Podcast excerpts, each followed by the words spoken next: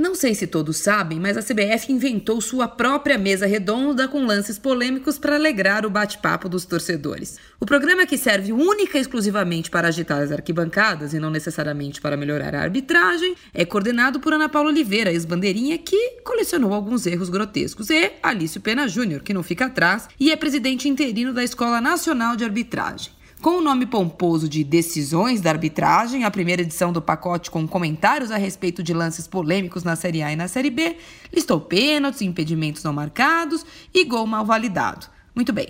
Nenhuma novidade, todos os lances haviam sido exaustivamente discutidos e mostrados em todos os programas de esporte desde sábado.